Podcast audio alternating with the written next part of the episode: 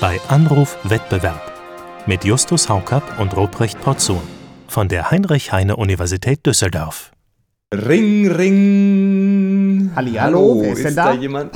Ah, ist da, ist da der Justus Haukapp vielleicht? Ja, ach, an der Stimme meine ich es zu erkennen. Das muss doch Ruprecht Porzun sein, äh, der führende Kartellrechtler aus Düsseldorf. Ist das so? Wo, woher hast du denn diese Information, Justus? Das scheint mir ja, das, das kann nur äh, eine Fake-KI sein, die dir das zugerufen hat. Du, ich habe ja irgendwie auf deinen Anruf gewartet. Ich dachte, es ist so lange ja, her, dass schön. du angerufen hast und äh, mal über Kartellrecht reden wolltest. Äh, da habe ich gedacht, langsam müsste der Ruprecht sich doch mal wieder melden. Ich habe mir ja schon fast Sorgen um dich gemacht.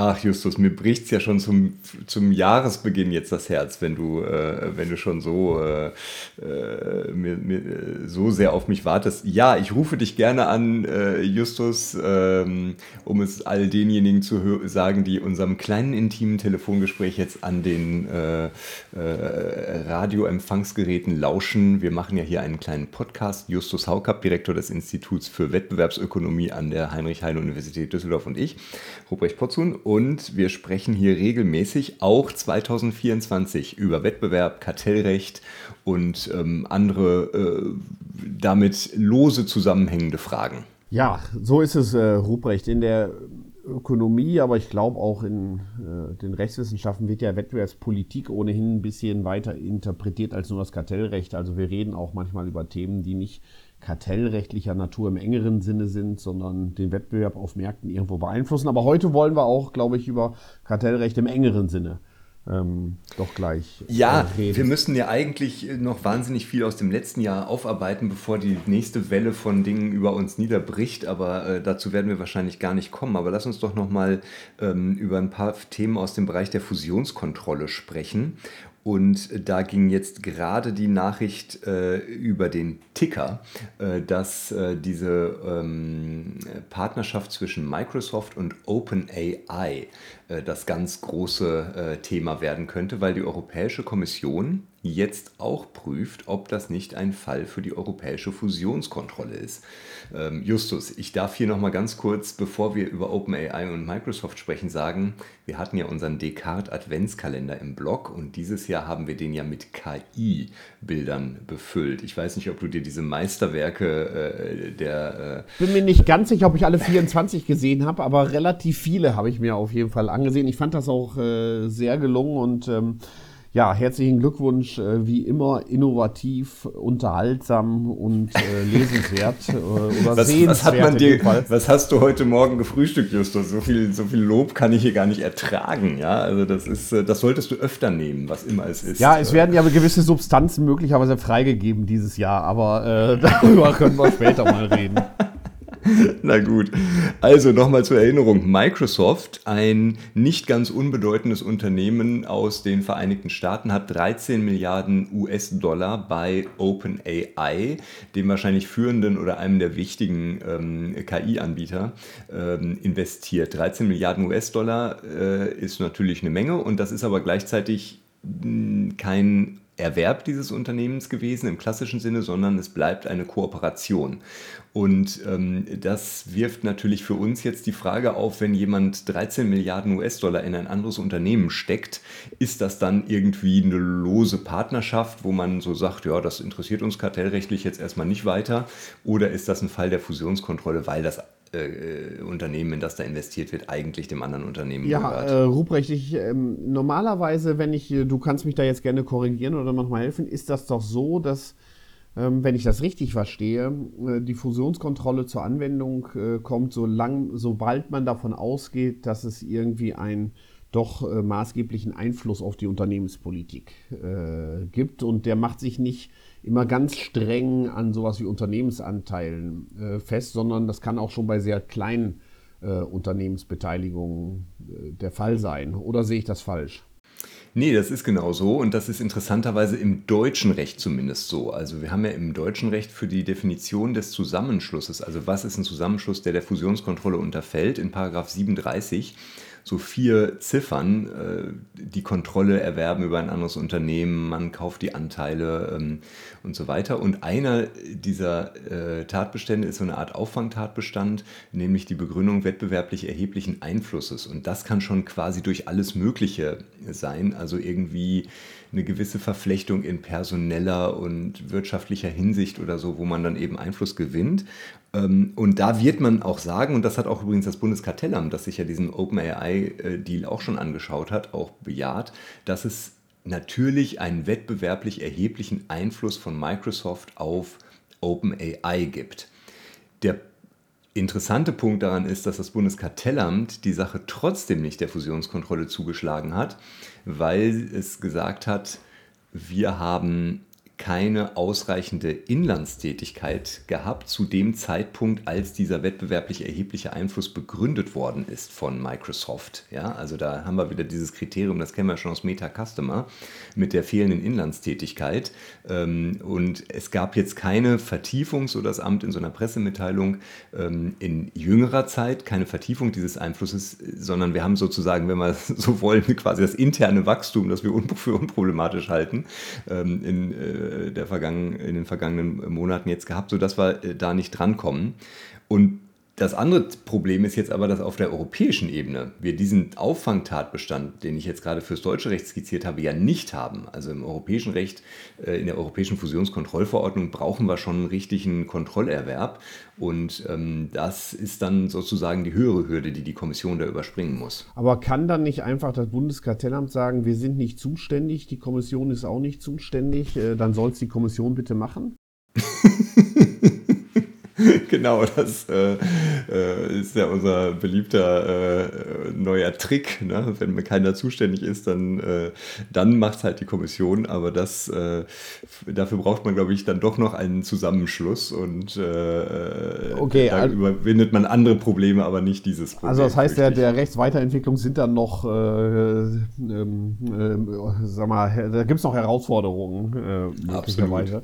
Aber ähm, wie, wie, was macht denn die Kommission denn äh, genau, wenn ich dich mal fragen darf? Also, wenn anscheinend da die Kommission gar nicht so richtig, wenn ich dich verstehe, so eine Möglichkeit hat, den Fall an sich zu ziehen, ähm, ja. Warum sammelt sie dann Informationen äh, ein? Ich meine, das ist immer vorteilhaft, äh, schlauer zu werden, aber äh, das ist ja jetzt keine Weiterbildungsinstitution.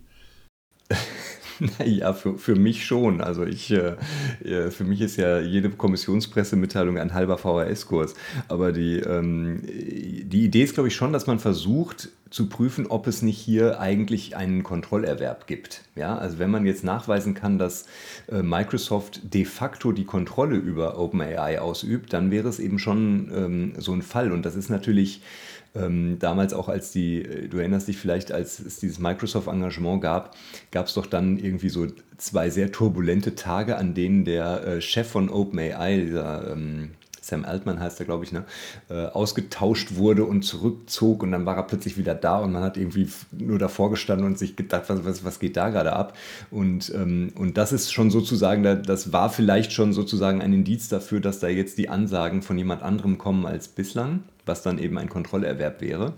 Ähm, ich glaube, in diese Richtung geht es. Also was man jetzt aus, den, aus dem Statement der Kommission liest, ist, die wollen jetzt Informationen darüber haben, wie, ähm, also ist es jetzt hat Microsoft jetzt tatsächlich OpenAI in der Hand oder nicht? Und es gibt eben auch Branchenkenner, die sagen, ja, das ist jetzt quasi wie ein, ein äh, eine Filiale von Microsoft. Ähm, äh, es gibt andere, die bestreiten das.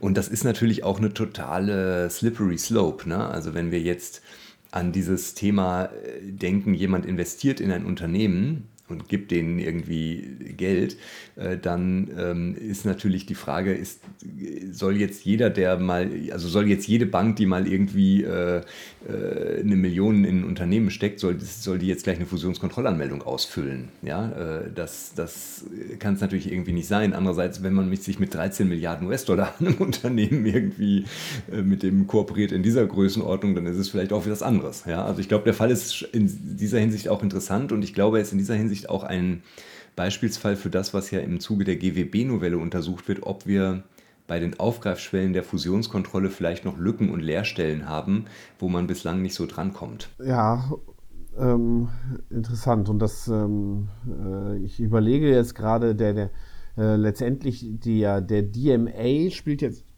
der greift ja sozusagen, hat ja zur Fusionskontrolle keinen direkten Bezug. Äh, ja, der, konst der, konstatiert ja diese Anmeldepflicht, aber der. der aber keine äh, Kontrollmöglichkeit letztendlich. Keine so erweiterten Kontrollmöglichkeiten. Äh, ähm, das, genau, ja. Äh, das spielt in diesem Kontext eigentlich keine Rolle, wenn ich das richtig sehe. Ja.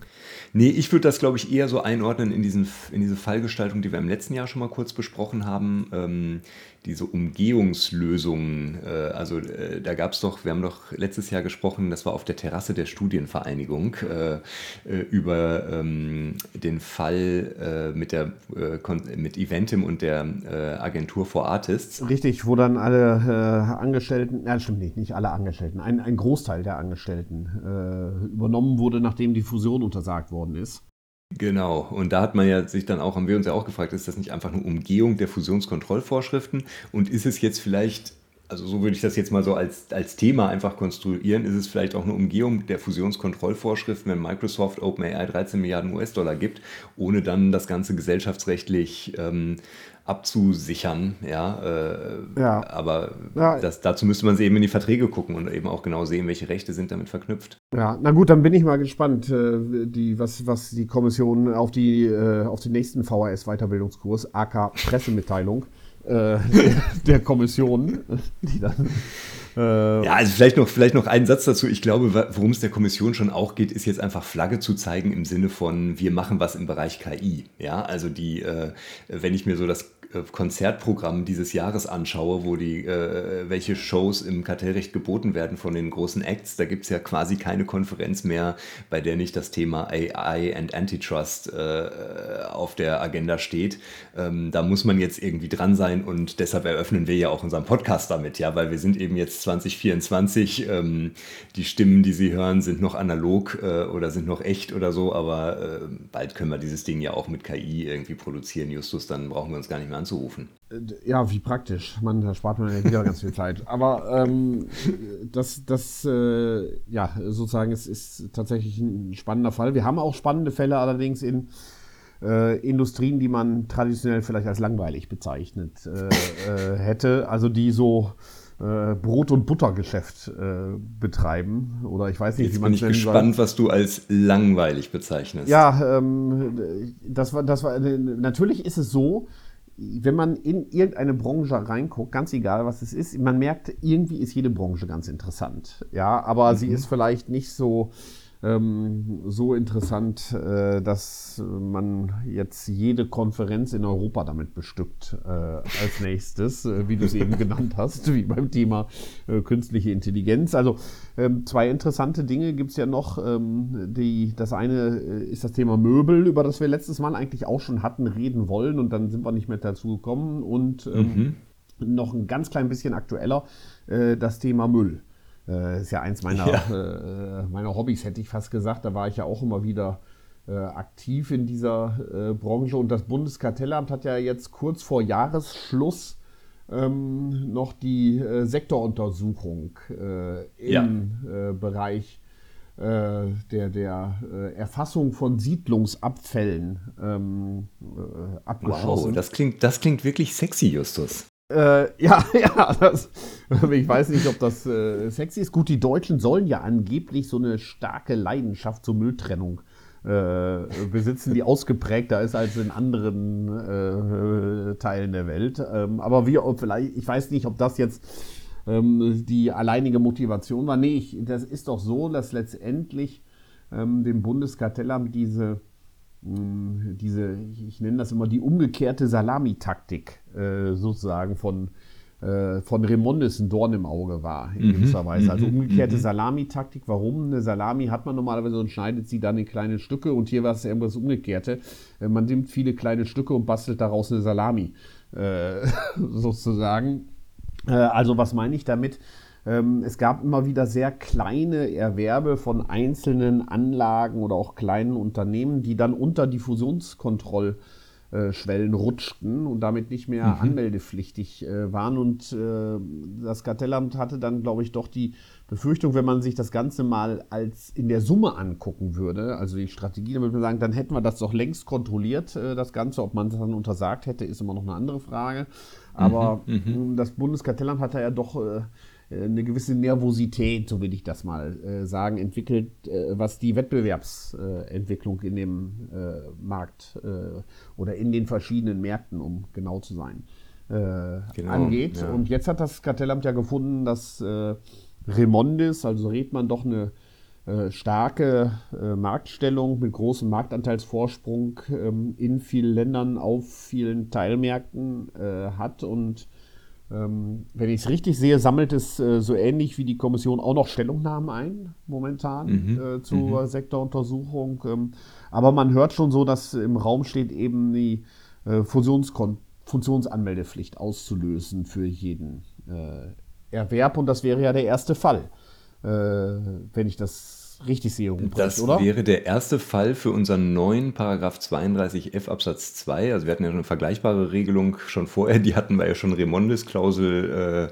äh, getauft, den mhm. 39a. Äh, der ist da aber noch nicht äh, gezogen worden und jetzt wäre, jetzt ist das ja verschoben quasi in 32f Absatz 2, also dieses neue äh, scharfe äh, Instrument des Bundeskartellamts. Und das könnte tatsächlich jetzt der nächste Schritt sein. Also, dass man ähm, nach den Feststellungen jetzt sagt, wir erlegen ähm, der Redmann-Gruppe, also Remondes, auf jeden Zusammenschluss anzumelden beim äh, Bundeskartellamt, auch wenn der eigentlich nicht ähm, äh, erfasst werden würde von der Fusionskontrolle. Und damit könnte man dann dieses, was du eben so schön beschrieben hast, dieses, diese umgekehrte Salamik-Taktik, das Ausbreiten von regional, von Marktführern auf kleinen Regionalmärkten oder einem Marktführer, der dann irgendwie so ein Netz über ganz Deutschland äh, gespannt hat irgendwann, das könnte man damit wahrscheinlich aufbrechen. Und das wäre dann schon ein interessanter Schritt.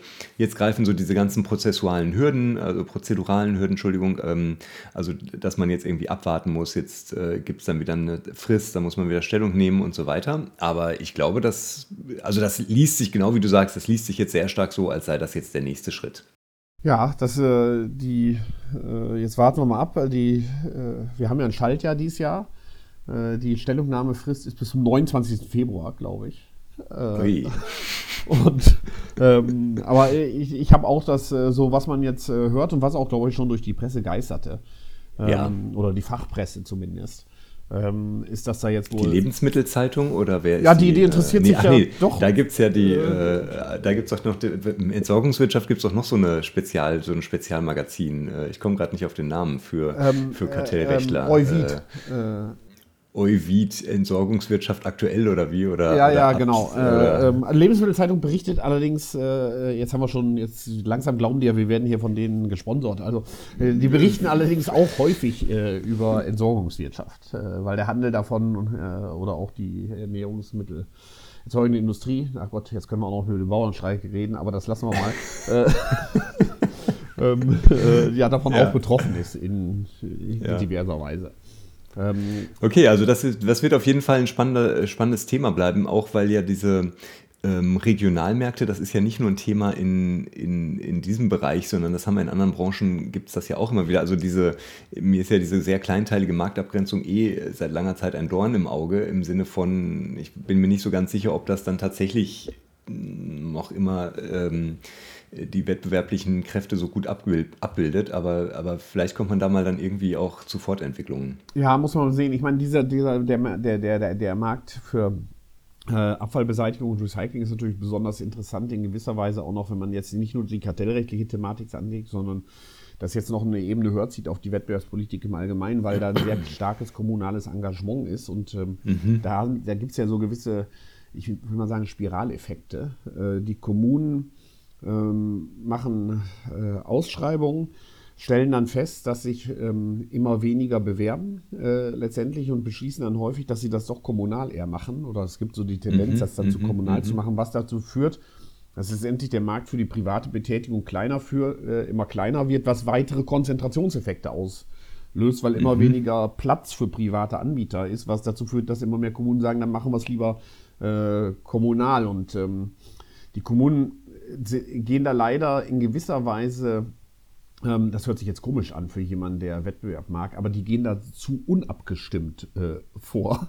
Äh, da wäre eine gewisse Abstimmung in dem Sinne nämlich sehr gut, wenn man sagen würde, wir ähm, machen die Ausschreibungen nicht jede Kommune einzeln, sondern sozusagen parallelisieren die Ausschreibungen, äh, weil es da mhm, große mhm, mhm. geografische äh, Vorteile gibt, wenn man nicht nur eine Kommune, sondern auch die Nachbarkommune und die Nachbarkommune der Nachbarkommune ähm, bekommt, so wie man das etwa bei den amerikanischen Mobilfunklizenzen macht, wo man sagt, die werden ja. regional parallel ausgeschrieben, damit man diese ja. Vorteile realisieren kann. Das machen wir leider bei der Abfallbeseitigung nicht, was dazu führt, dass eigentlich immer der, der die Nachbarkommune hat, schon so einen Startvorteil hat bei der Ausschreibung für äh, die. Und, also da könnte man einiges verbessern, aber gut, das will ich da nicht allzu ja, tief einsteigen. Das ist auch kein Problem, was das Kartellrecht lösen kann. Da müsste man ja, ja, ja, irgendwie, Da, müsst, da müssten die Kommunen selber eigentlich äh, ran und sagen, wir müssen zusehen, dass wir eigentlich synchron ausschreiben, damit, äh, damit sozusagen man sich für, für größere Regionen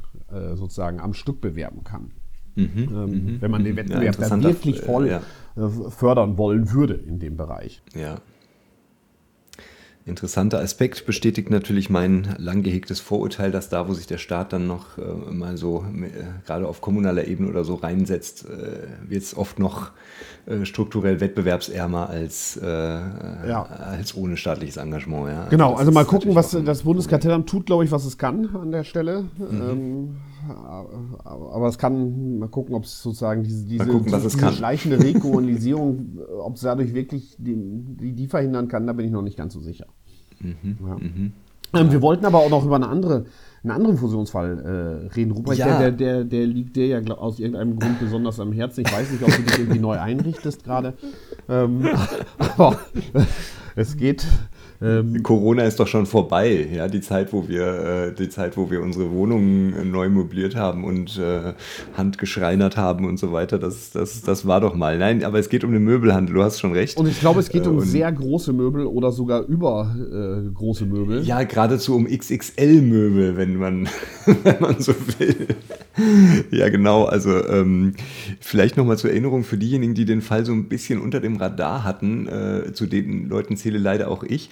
Ähm, das Bundeskartellamt hat mal ähm, eine Übernahme, also das Bundeskartellamt prüft häufig im Möbelmarkt, da ist irgendwie ziemlich viel Fusionsaktivität äh, in dem Bereich äh, und auch äh, sonst irgendwie Fragen, die wettbewerblich immer wieder interessant sind. Und zwar gab es da jetzt ähm, den Zusammenschluss oder die Übernahme von äh, Märkten durch äh, das äh, Unternehmen XXX Lutz. Ja, die haben übernommen ähm, äh, so Unternehmen der Tessner-Gruppe, das ist so Roller und Tejos und sowas. Ah ja, okay. Ähm, diese Märkte.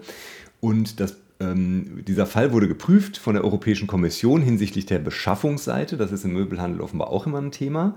Ja, äh, wo, wo, wo kriegt man die Möbel her? Und dann aber auch hinsichtlich des äh, Vertriebs. Und diese Vertriebsseite wurde, das, wurde geprüft vom Bundeskartellamt. Und das Bundeskartellamt hatte dann so eine Veräußerungsauflage gemacht und gesagt, irgendwie, ihr müsst so und so viele Märkte, ich weiß es jetzt nicht mehr ganz genau, wie viele es waren, ihr müsst so und so viele Märkte verkaufen. Das haben die auch gemacht, um das vollziehen zu können, haben aber gleichzeitig Fortsetzungsfeststellungsklage erhoben beim OLG Düsseldorf und gesagt, wir wollen festgestellt sehen, dass diese Auflage nicht gerechtfertigt war. Und das OLG Düsseldorf hat das 2022 auch so entschieden und das Bundeskartellamt sozusagen aufgehoben, ohne dass es direkte Konsequenzen hatte, weil das eben im Zuge einer Fortsetzungsfeststellungsklage nur sozusagen die Rechtswidrigkeit im Nachhinein festgestellt wurde. Also auf Deutsch gesagt, die, die, die, die sozusagen die Märkte waren schon verkauft. Äh genau, die Märkte waren schon verkauft und ähm, weil die das Ding irgendwie durchziehen wollten, das, du weißt ja, das ist ja beim in der Fusionskontrolle eben dauernd das Problem. Du kannst typischerweise nicht so einen Fall jetzt über fünf Jahre am Köcheln halten, äh, ohne vollziehen zu dürfen, sondern entweder du. Nee, das, das geht nur in der Missbrauchskontrolle in der Internetwirtschaft. Da hast du auch mehr Zeit.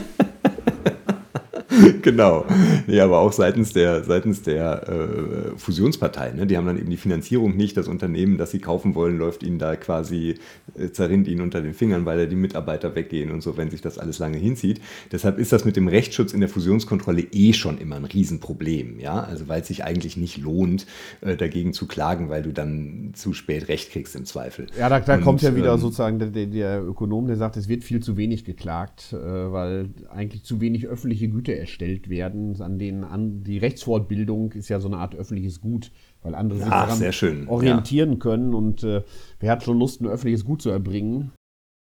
Ja. Ja, äh, da, da muss man eine also, große Motivation haben. Ja. Ja, und die, und die haben also hier geklagt, XXL Lutz. Die wollen damit mit dieser Feststellung, wollen die möglicherweise einen Schadensersatzanspruch gegen das Bundeskartellamt geltend machen, wegen Fehlentscheidung. Das wissen wir, ist sehr schwierig. Äh, aber sie wollen natürlich auch für die Zukunft mal irgendwie so ein paar Pflöcke einrammen etc. Und jetzt hatte also das OLG Düsseldorf das 2022 für falsch erklärt, was das Kartellamt da entschieden hat. Dagegen ist das Kartellamt zum BGH gegangen. Und ja. der BGH hat diese Sache im Juni letzten Jahres entschieden, den Fall aber erst Ende letzten Jahres äh, veröffentlicht. Also äh, die Entscheidung des BGH ist noch nicht so, äh, also kennen wir jetzt erst seit vier Wochen sozusagen oder etwas länger als das und hat die Entscheidung darüber abgelehnt. Das war nämlich erstmal eine Nichtzulassungsbeschwerde. Entschuldigung, wenn ich jetzt hier nochmal ganz kurz juristisch werde, aber die ähm, Rechtsbeschwerde zum BGH kannst du nur erheben, wenn die zugelassen worden ist. Wenn sie nicht zugelassen worden ist, musst du nachweisen, dass der Fall grundsätzliche Bedeutung hat. Und da hat der BGH gesagt, nö, diesen Fall gucken wir uns jetzt nicht genauer an. Das hat nämlich keine grundsätzliche Bedeutung, dieses Thema. Und hat damit in dieser Sache jetzt nicht entschieden, sodass also die Entscheidung des OLG Düsseldorf erhalten bleibt. Und der BGH begründet das dann auch so ein bisschen, warum das keine grundsätzliche Bedeutung hat und sagt dann so sinngemäß, ja, also jeder Fusionsfall ist ja eh anders und das kommt dann immer sehr stark auf den Einzelfall an. Und dass wir jetzt hier so allgemeiner äh, erklären, wie der SIEC-Test in 36 GWB auszulegen ist, äh, das hat eigentlich keinen Mehrwert äh, für, die, für die ganze Sache. Ruprecht, aus, sein, aus deinem Unterton meine ich zu hören, dass du das nicht ganz genauso siehst. Ähm, Justus, du kennst mich einfach zu gut. Äh, ja, ich, ähm, du hast ja eben schon gesagt, Rechtsprechung ist ein öffentliches Gut. Ja, also ein, schöner hätte ich es ja gar nicht formulieren können. Und mich bekümmert als Jurist schon seit einiger Zeit, dass, ähm, dass die Gerichte eben gerade in solchen Bereichen wie der Fusionskontrolle relativ wenig entscheiden und dass der BGH jetzt sich sozusagen die Chance durch die Lappen gehen lässt, mal einen Fall, der mal überhaupt zu ihm kommt, was eh schon selten ist, äh, jetzt mal zu entscheiden und da mal neue sozusagen äh, Richtlinien einzurammen oder mal deutlich zu kontrollieren, was das Kartellamt und was das OLG Düsseldorf tun, das ist einfach eine vergebene Chance. Ja? Und ähm, ich bin da immer deshalb so, äh, weiß nicht, ob ich es schon mal erzählt habe, aber ich bin da deshalb immer so, ein, so, so, so, so heiß auf dieses Thema weil ich mal ein Gespräch mit dem äh, Kartellsenat hatte, nicht mit dem aktuellen, sondern dem davor und habe denen mal gesagt, so, ihr entscheidet ja super wenig, ihr macht ja gar keine Fusionskontrolle mehr. Und dann haben die gesagt, was, Quatsch, also wir sind doch, wir machen doch dauernd was und äh, ich will Ihnen jetzt auch nicht absprechen, dass Sie viel arbeiten, aber, aber eben in manchen Bereichen eben relativ wenig. Und dann habe ich das nachgezählt, weil ich mich, weil ich dachte, nee, nee, das zeige ich euch jetzt schon. Und dann zeigte sich eben, also zum Beispiel zwischen 2015 und 2019, das war so ein Bereich, den ich mir angeguckt hatte, gab es genau drei Entscheidungen zur Fusionskontrolle, ja, also in, in äh, diesen Jahren, und die bezogen sich alle auf den Fall Edeka Tengelmann. Ja. Okay, das da ging es also eigentlich äh, um Ministererlaubnis. Ging es äh, eigentlich um äh, diese ganzen Themen, die in diesem Komplex, also es war eine Branche betroffen, ein einziger Fall, über den wurde mal in diesen vielen Jahren entschieden äh, und sonst haben wir zur Fusionskontrolle quasi gar nichts gehabt. Ja. Und jetzt haben wir den SIEC-Test, haben 36 GWB und so weiter, wo man sich eben doch erhofft, dass da der BGH mal ein paar Klärungen klärende Worte spricht. Und dann haben wir einen Fall wie diesen Möbelfall, der nicht ganz uninteressant ist in der Sache, der auch irgendwie durchaus eine gewisse Typizität hat, weil das ja mit diesen Veräußerungszusagen doch auch sehr typisch ist für die Fusionskontrolle. Ich hätte mir gewünscht, dass man da eine grundsätzliche Bedeutung erkennt und äh, wir ein bisschen mehr erfahren. Diese, das haben wir jetzt nicht ähm, und äh, so werden wir weiter darauf warten, dass höchstrichterlich äh, äh, mal was zur Fusionskontrolle gesagt wird.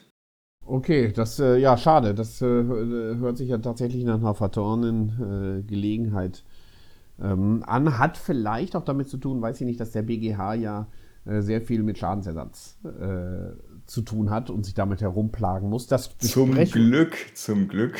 Ja, ähm, zum Glück haben die noch Fälle im Schadensersatz. Ja. ja, ich weiß nicht, ob wir das vielleicht beim nächsten Mal äh, schon besprechen. Sneak äh, Preview ähm, LKW 3, das ist ja jetzt gerade in der vergangenen Woche, glaube ich, publiziert worden. äh, das Urteil. Ähm, also irgendwann zwischen den Jahren jedenfalls, ja. Ja, genau. Ich, äh, oh, genau. Also es kann sein, dass es auch schon kurz vorher, also es ist eine Entscheidung von Anfang Dezember auf jeden Fall, ähm, wo äh, das, äh, der BGH ja nochmal ähm, letztendlich, ähm, was für mich als Ökonom besonders interessant war, ähm, äh, dazu Stellung nimmt, äh, dass er sagt, also man kann davon ausgehen, dass wenn äh, Listenpreise ausgetauscht werden oder möglicherweise sogar dann eine Koordination stattfindet, dass das auch sich auf die Endkundenpreise durchschlägt. Also diese Theorien, ich äh, rede nur über Listenpreise und nicht über Endkundenpreise ähm, und deswegen äh, ist da gar nichts passiert. Die hat er relativ kurz abgeräumt, äh, die Theorie, ähm, die ich auch nicht für übermäßig plausibel halte, äh, muss mhm, ich sagen. Mhm, mhm. ähm, und äh, das Zweite ist ja, dass er dann zu den Regressionsanalysen da nochmal äh, Stellung nimmt und die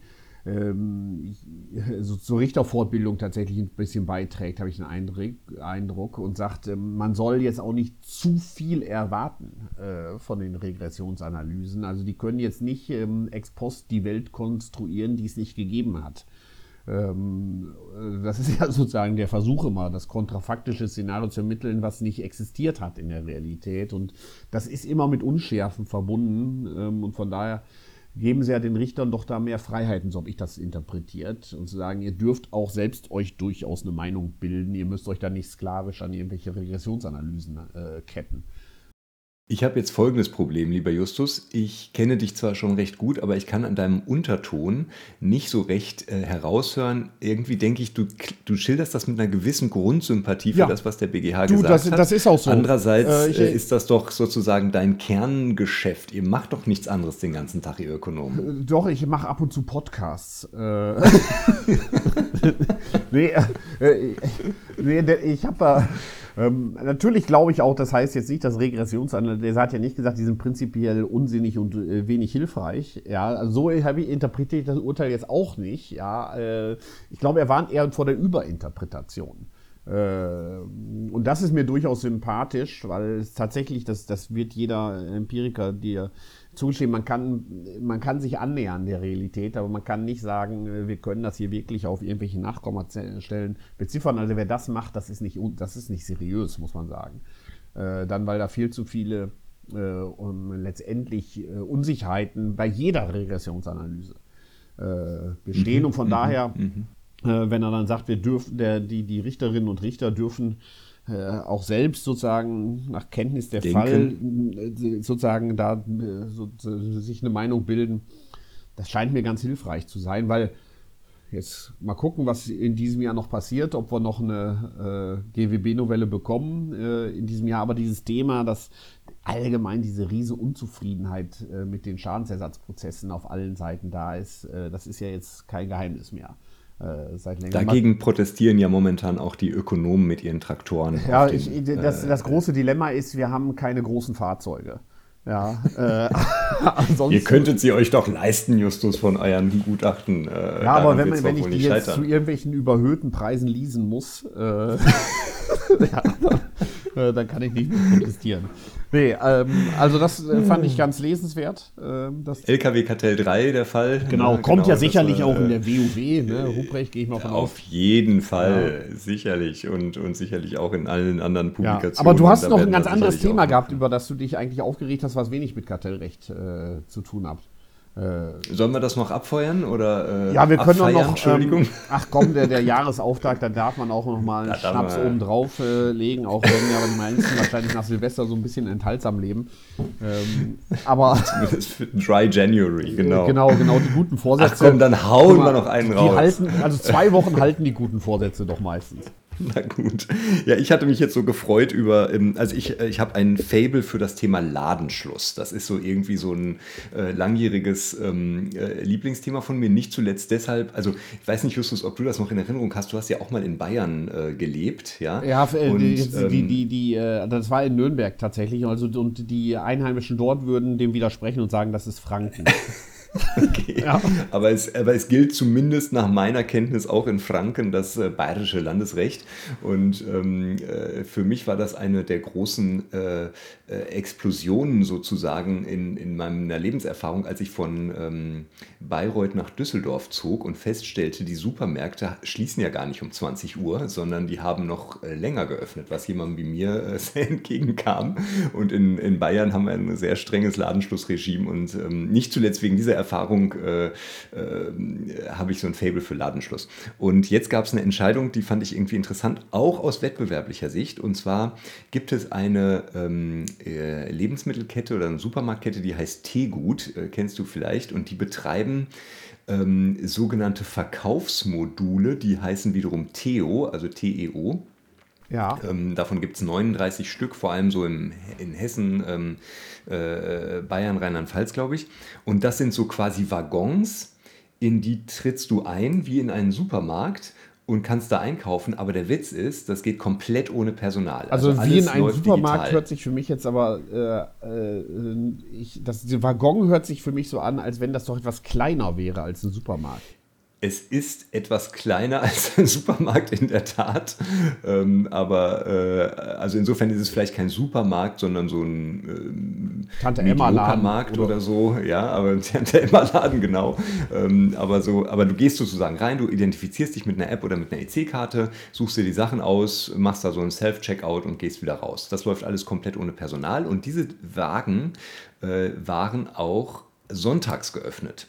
Und jetzt hat der Verwaltungsgerichtshof Kassel gesagt, das ist ein Verstoß gegen das Ladenschlussgesetz, ähm, wenn diese Waggons am Sonntag geöffnet sind. Und ähm, das ist insofern ganz interessant, weil das Ladenschlussgesetz natürlich als seinen primären Schutzzweck hat, die Arbeitnehmerrechte zu gewährleisten. Die Arbeitnehmer sollen nicht äh, am Sonntag arbeiten. Ja, das ist sozusagen äh, erst eines der Hauptziele des Ladenschlussrechts. Es gibt eben auch noch so diese Idee, wir wollen die Sonntagsruhe einhalten. Und ähm, jedenfalls sind, müssen die Dinger jetzt dicht gemacht werden, wenn die nicht irgendwie noch beim Bundesverfassungsgericht oder so äh, damit Erfolg haben, das anders zu sehen. Ja, das, das hört sich für mich an, als wenn der Ethikrat äh, mal aktiv werden müsste und sich mit der Frage befassen würde, haben Maschinen eine Seele? Äh, ja, äh, da kommen wir jetzt wieder ganz zum Anfang äh, unseres Podcasts, ja, äh, genau. Äh, kann KI Emotionen haben äh, und so weiter. Und wenn das so ist, dann ist das natürlich völlig gerechtfertigt, ähm, dass die schließen äh, müssen, genau, um da seelische Schäden bei den Maschinen äh, zu verhindern. Ja. Ähm, und da stellt sich natürlich die nächste exakt. Frage, was darf ich überhaupt noch sonntags machen? Darf ich meinen Taschenrechner möglicherweise benutzen? Äh, oder sollte ich das auch lieber lassen? Äh, ich hatte jetzt noch etwas prosaischere Gedanken damit, äh, lieber Justus, aber ich sehe, du hast also gleich die, äh, du hast die transzendentale Kompetenz eben hier doch äh, gleich erfasst, aber ähm, die, die wettbewerbliche Frage, um noch irgendwie den Bogen in unseren Podcast zu kriegen, war für mich, ähm, was unterscheidet jetzt diesen Waggon von einem Automaten, der irgendwo rumsteht? Ja, also ich weiß nicht, ob ihr im DICE einen Getränkeautomaten oder Snackautomaten oder sowas habt. Nee, haben wir leider nicht. Der sonntags auch die, geschlossen ist. Ich muss immer in die Bibliothek gehen. Äh, ah, okay. Ja, ähm, ja. Äh, oder in äh, ähm, ja, ich, ich, ich glaube im Gebäude der Philosophischen Fakultät, der steht da gar nicht mehr. Äh, da stand eine Zeit lang auch noch mal äh, ein Getränke. Das war doch der mit den, äh, das war der mit den Alkoholiker bei den in der Philfak, oder? Ich, äh, ja, das weiß ich nicht. Ich glaube, das war, nee, das war, da ist ein Snackautomat stand da, oder ein Getränkeautomat, so, glaube ich. So, ah, ich weiß es nicht ganz genau, aber whatever. Ähm, naja, wie auch immer. Also wir haben äh, sowas nicht, aber du hast natürlich recht. Ja, die Automaten auch auf äh, in, an vielen anderen Orten stehen ja irgendwo Automaten herum. Ähm, das, äh, die so, wären dann ja gegebenenfalls alle abzuräumen oder sonntags äh, zu schließen. Zu schließen, ja, ja. Also das, also so diese Abgrenzung, wo, das ist ja eben, das ist ja so ein durchaus typisches Wettbewerbsproblem. Ne? Also welche Dinge muss ich gleich behandeln, was fällt noch drunter, wo habe ich Umgehungslösungen? Wir haben heute schon über Umgehungslösungen gesprochen, ja. Also äh, der eine betreibt jetzt einen Supermarkt ohne Mitarbeiter, der andere stellt einen Automaten auf, der, der ist jetzt der Unterschied, dass ich in das eine reingehen kann oder, oder wenn ich, also das, das, das das ist schon irgendwie, ja, ähm, finde ich, ich, interessant. Sehe, die Tankstellen und Bahnhöfe dürfen verkaufen am Sonntag. Äh, darüber regen sich auch viele Ladenbesitzer auf, ne, die, die, die dann sagen, äh, wir dürfen sonntags nicht aufmachen, aber am Bahnhof wird quasi äh, alles verkauft. Und, ja, das so erinnert weiter, mich ne? an diesen und, ganz, ganz alten Fall. Ich glaube, das war in Baden-Württemberg äh, oder was auch in Bayern. Ich glaube in Baden-Württemberg, wo sich äh, vor ewig langer Zeit mal ein Bäcker eine Zapfsäule äh, vor seine Bäckerei stellte, äh, um dann zu sagen, er wäre gar keine Bäckerei, er wäre eine Tankstelle. Findig, ja. findig, ja. Sehr schön. Der Wettbewerb bringt dann immer wieder sehr schöne Lösungen hervor. Also VGH Kassel hat das Ding jetzt erstmal gestoppt, das sogenannte Fulda-Modell. Äh, und, und ähm, geht das denn noch, äh, gibt es da noch Möglichkeit zur Revision oder äh, das nee, weißt du auch nicht? Also de, das ist jetzt eigentlich, das ist jetzt eigentlich vorbei im, äh, ähm, also die, das geht jetzt nicht mehr äh, weiter, außer man geht jetzt noch irgendwie verfassungsgerichtlich oder so davor, davor ja, also das ist, menschenrechtlich das ist, oder so. Das sehe ich jetzt hier aber äh, nicht unbedingt. Ja, ich meine, man ist geneigt zu sagen, typisch deutsch, ja, äh, wir müssen den Fortschritt behindern, wo er auftaucht. Ähm, ja, aber irgendwie ist es auch tragisch äh, aus meiner äh, Sicht. Aber gut. Nein, ähm, Justus, stopp, das dürfen wir jetzt nicht stehen lassen. Wir wollen zuversichtlich, optimistisch in dieses Jahr starten. Ja, also dieses Jahr wird gut, da bin ich mir ganz sicher. Da bin ich mir auch das, sicher. Das wird ein Top-Jahr. Allein schon, weil äh, wir vielleicht eine GWB-Novelle äh, kriegen würden und weil wir viele spannende Podcasts machen und wir haben ja auch, ähm, dürfen wir das jetzt schon sagen? Äh, doch, das dürfen wir sagen. Ja, äh, wir haben ja demnächst auch ähm, mal wieder äh, Andreas Mund bei uns zu Gast. Yay! Äh, und äh, sprechen mit ihm darüber, was das Jahr so bringen könnte ähm, und wo die Herausforderungen für Kartellrecht und Kartellrechtsanwendung äh, liegen werden. Darauf freue ich mich auch schon besonders. Äh, ich mich auch. Muss ich sagen. Jo. Und dann, das haben wir noch nicht so ganz festgemacht, aber eigentlich haben wir da auch schon eine Zusage ähm, werden wir auch mal einen Blick über die Landesgrenze nach Österreich äh, werfen. Richtig, Ruprecht? So sehe ich das auch, ja. Und ich, ich höre, wie sich jetzt schon also unsere Hörerinnen und Hörer die Termine eintragen, äh, äh, wann sie wieder hören müssen und, und ja. äh, also Ruprecht, danke, um diesen Podcast zu empfangen. Danke für deinen Anruf. Äh, das war mal wieder sehr erhellend. Äh, also mindestens so gut wie eine Pressemeldung der Europäischen Kommission, wenn nicht noch viel besser. ich habe viel gelernt. Justus, ich habe noch, hab noch einen Pro-Tipp für dich. Ich habe noch einen kleinen Pro-Tipp für dich. Es gibt ja unseren Partner, also meinen Partner-Podcast Einfall im Recht. Den machen meine Stud äh, wissenschaftlichen Mitarbeiterinnen und Mitarbeiter und besprechen da immer Zivilrechtsfälle und so. Und Der ich habe gesehen, ihr macht jetzt auch, äh, oder es gab dort eine Folge zum Kartellrecht. Hast du schon gesehen? Das habe ich gesehen. Du, ich, ich lebe ja, ja ähm, nicht ganz hinterm Mond. Also so ist es.